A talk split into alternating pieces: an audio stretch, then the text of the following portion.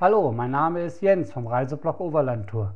Du bekommst von mir regelmäßig zum Thema Reisen und Roadtrips was aufs Ohr und ich hole dir spannende Gäste vors Mikro.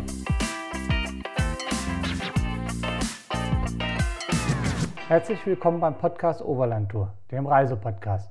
Ich bin Jens und meine Leidenschaft ist das Reisen. Heute starte ich mit meiner fünften Folge Bildungsurlaub in Kapstadt und möchte dich in die Schule am Kap der Guten Hoffnung mitnehmen. Erfahre, wie du zwei Wochen zusätzlichen Urlaub bekommen kannst.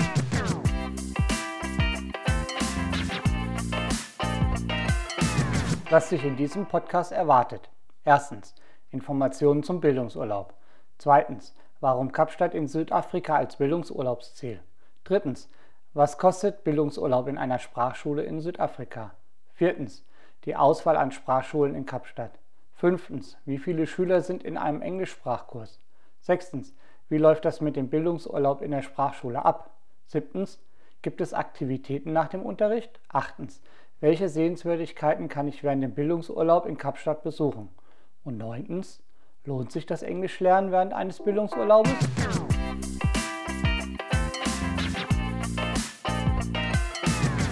Jetzt geht's los. Informationen zum Bildungsurlaub. Ob und wie du Bildungsurlaub beantragen kannst, das liegt vor allem an deinem Wohnsitz und hier kommt es auf das Bundesland darauf an. Wie du jetzt schon erkennen kannst, gibt es dazu sehr viele gesetzliche Regelungen und alle sind unterschiedlich. Ich finde es interessant, dass wir in Deutschland beim Thema Bildungsurlaub ein Nord-Süd-Gefälle haben. Im Norden ist Bildungsurlaub eher kein Problem und im Bundesland Bayern gibt es diesen gar nicht. Auch in der Dauer unterscheiden sich die Bundesländer sehr.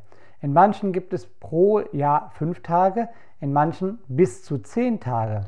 Hier ist jedoch immer das Kleingedruckte im dazugehörigen Gesetz zu beachten. Eine gute Webseite und einen Überblick über die verschiedenen Bundesländer zu bekommen ist www.bildungsurlaub.de. Ich kann daher leider nicht im Einzelnen auf jedes Bundesland hier im Podcast eingehen. Jedoch findest du den Link zu weiteren Informationen in den Shownotes.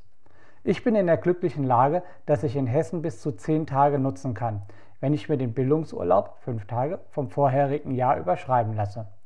Somit habe ich alle zwei Jahre 10 Tage Bildungsurlaub und dann lohnt es sich in Kapstadt für zwei Wochen Englisch zu lernen. Komme ich zu Punkt 2. Warum Kapstadt in Südafrika als Bildungsurlaubsziel? Warum solltest du dich für Kapstadt als Bildungsurlaubsdestination entscheiden? Es stellt sich natürlich die Frage, warum Südafrika und nicht Malta oder London? Kapstadt hat für mich aus mehreren Gründen die besten Voraussetzungen, zwei Wochen Englisch zu lernen. Hier meine acht entscheidenden Punkte am Kap der guten Hoffnung Bildungsurlaub zu machen. Erstens. Die Muttersprache ist Englisch und somit umgibt dich 24 Stunden vom Supermarkt bis zum Kino die Sprache Englisch. Zweitens. Das Wetter ist so viel angenehmer als im verregneten London und wer möchte nicht gut gebräunt zurück ins Büro kommen? Drittens, das Essen ist fantastisch und günstig. Viertens, mal aus Europa herauskommen und ein kleines Stück Afrika kennenlernen. Fünftens, viel Sightseeings liegen direkt vor der Haustür, die du auch noch nach dem Unterricht besichtigen kannst. Sechstens, Kapstadt hat ein super Nightlife, zum Beispiel mit seiner Long Street. Siebtens, Wochenendtrips auf der Garden Route sind machbar. Und achtens, das Wichtigste, das Preis-Leistungs-Verhältnis ist einfach unschlagbar. Was kostet ein Bildungsurlaub in einer Sprachschule in Südafrika? Bildungsurlaub ist eine besondere Form des Urlaubs, die der beruflichen oder politischen Weiterbildung dient. Und ich nenne es Extraurlaub. Spaß beiseite. Deshalb wird zum Bildungsurlaub oft Bildungsfreistellung gesagt, um den Eindruck eines Erholungsurlaubes zu vermeiden. Die Kosten für den Bildungsurlaub musst du natürlich selber tragen. Dein Arbeitgeber stellt dich dafür jedoch bei voller Bezahlung frei. Eine Woche Sprachschule bei Cape Studies kostet 2022 290 Euro. Und nach meinen Informationen soll der Preis im nächsten Jahr, also 2023, nicht steigen. Dazu kommt natürlich dein Flug, die Unterkunft und deine persönlichen Ausgaben während des Bildungsurlaubs. Ich habe die Ausgaben für den Bildungsurlaub, also die Kosten für die Sprachschule, den Flug und die Unterkunft, damals bei der Steuererklärung und Erwerbungskosten abgesetzt. Und dazu noch eine Tagespauschale.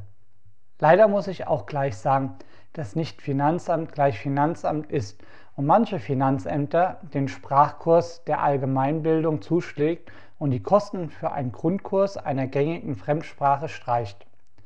In diesem Fall solltest du gleich nach Erhalt des Steuerbescheids Einspruch einlegen und dem Finanzamt den beruflichen Zusammenhang erläutern.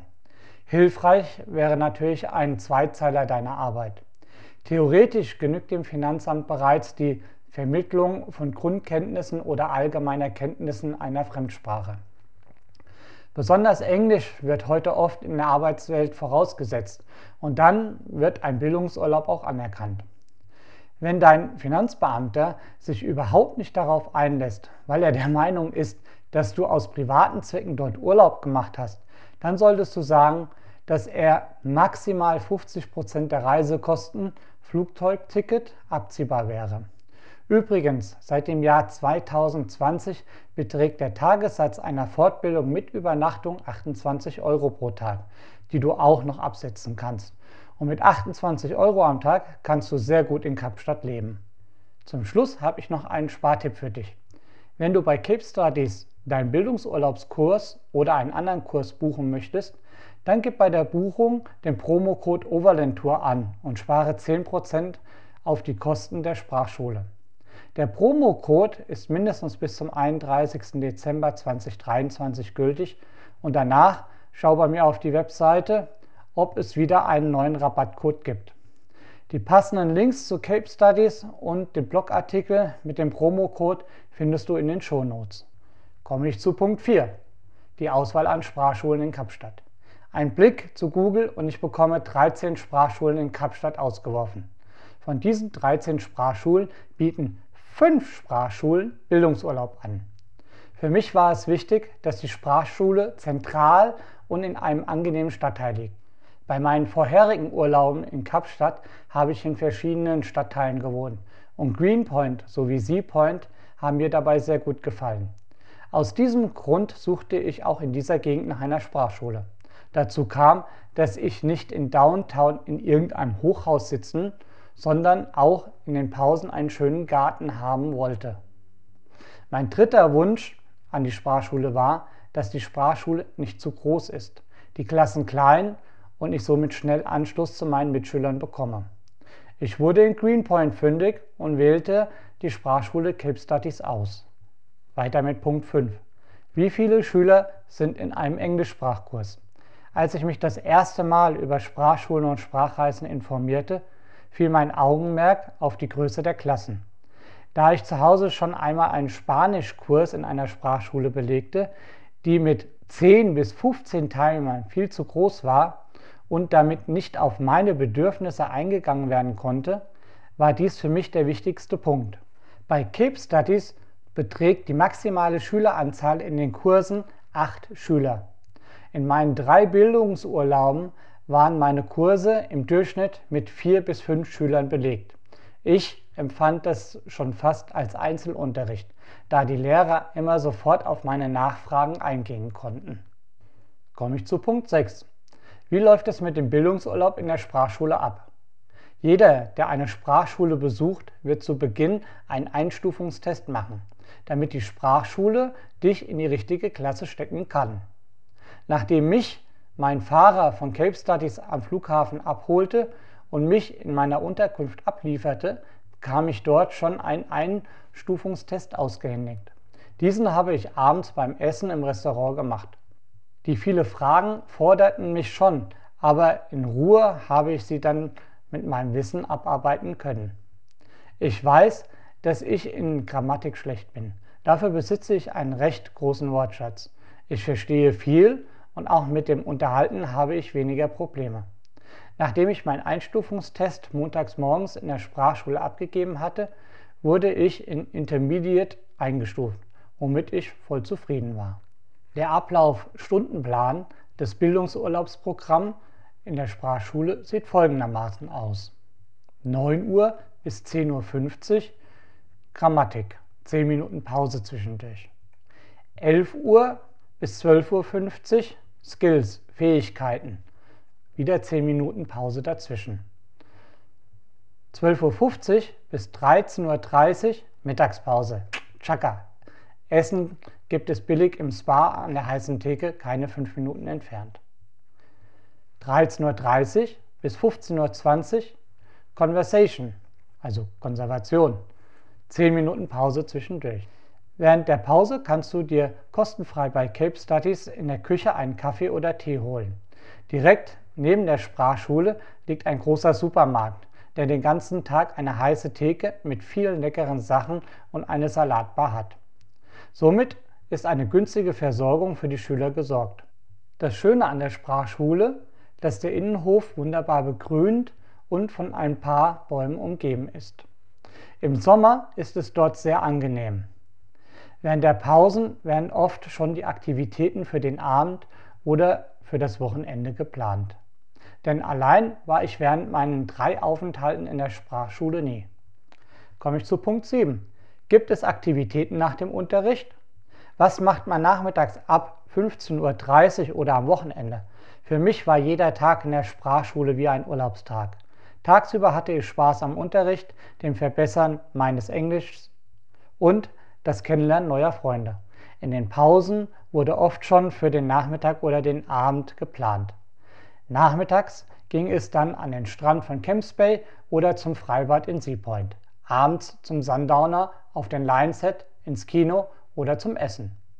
Zum Wochenende verabredeten wir uns zu Ausflügen an das Kap der Guten Hoffnung, besuchten die Winelands oder planten einen Roadtrip an der Garden Road. Kapstadt hat viel zu bieten, dass ich das hier alles gar nicht aufzählen kann. Aber eins ist sicher, langweilig wurde es mir nie und dann komme ich jetzt noch zu meinen Must-Sees in Cape Town. Punkt 8 ist auch wichtig. Welche Sehenswürdigkeiten kann ich während dem Bildungsurlaub in Kapstadt besuchen? Das Schöne in Kapstadt ist, dass du deine freie Zeit nach der Sprachschule genießen und für Sightseeing nutzen kannst. Es gibt wirklich viele Aktivitäten und hier ein paar Beispiele. Erstens, die bekanntesten Sehenswürdigkeiten in Kapstadt ist die Waterfront. Zweitens, mit dem Hop-on, Hop-off-Bus Kapstadt Sehenswürdigkeiten erkunden. Drittens, der Botanische Garten in Kirstenbusch. Viertens, das kunterbunte Burgkapviertel. Fünftens, die Kap-Halbinsel bis zum Kap der Guten Hoffnung. Sechstens, mit dem Gleitschirm vom Signal Hill Paragliding in Kapstadt.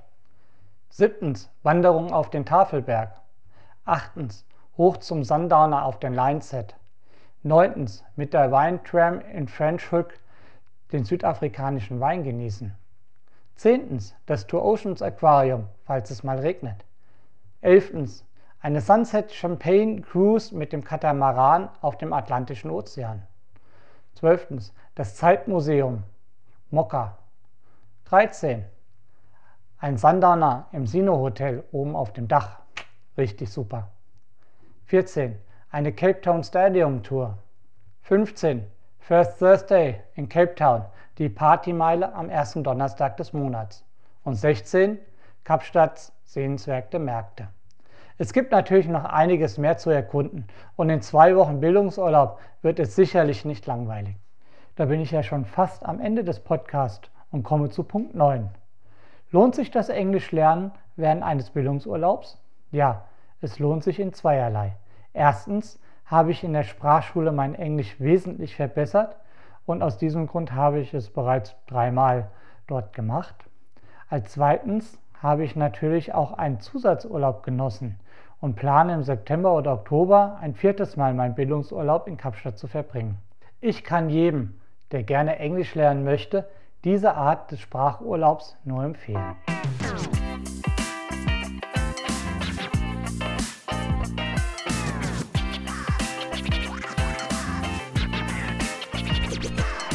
Danke, dass du den Reisepodcast Overland Tour gehört hast.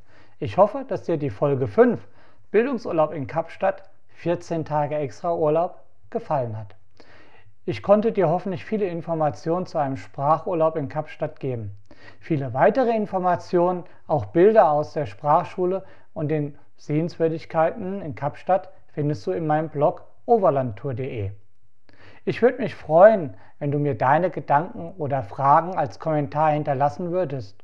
Schreib doch einfach ob du schon einmal eine Sprachreise gemacht hast oder warum du gerne einen Bildungsurlaub im Kapstadt machen würdest. Du bist gespannt, was als nächstes im Podcast kommt? Dann abonniere den Reisepodcast und erhalte gleich eine Nachricht, wenn er online ist. Ich würde mich auch über Kommentare und einen Daumen hoch von dir freuen. Oder folge mir gerne auf Instagram, Facebook, YouTube oder schau einfach auf meinem Blog vorbei www.overlandtour.de. Alle Links zu dem Podcast findest du in den Shownotes. Das war's für diese Folge. Bis zum nächsten Mal. Bleib sauber und gesund. Wir hören uns.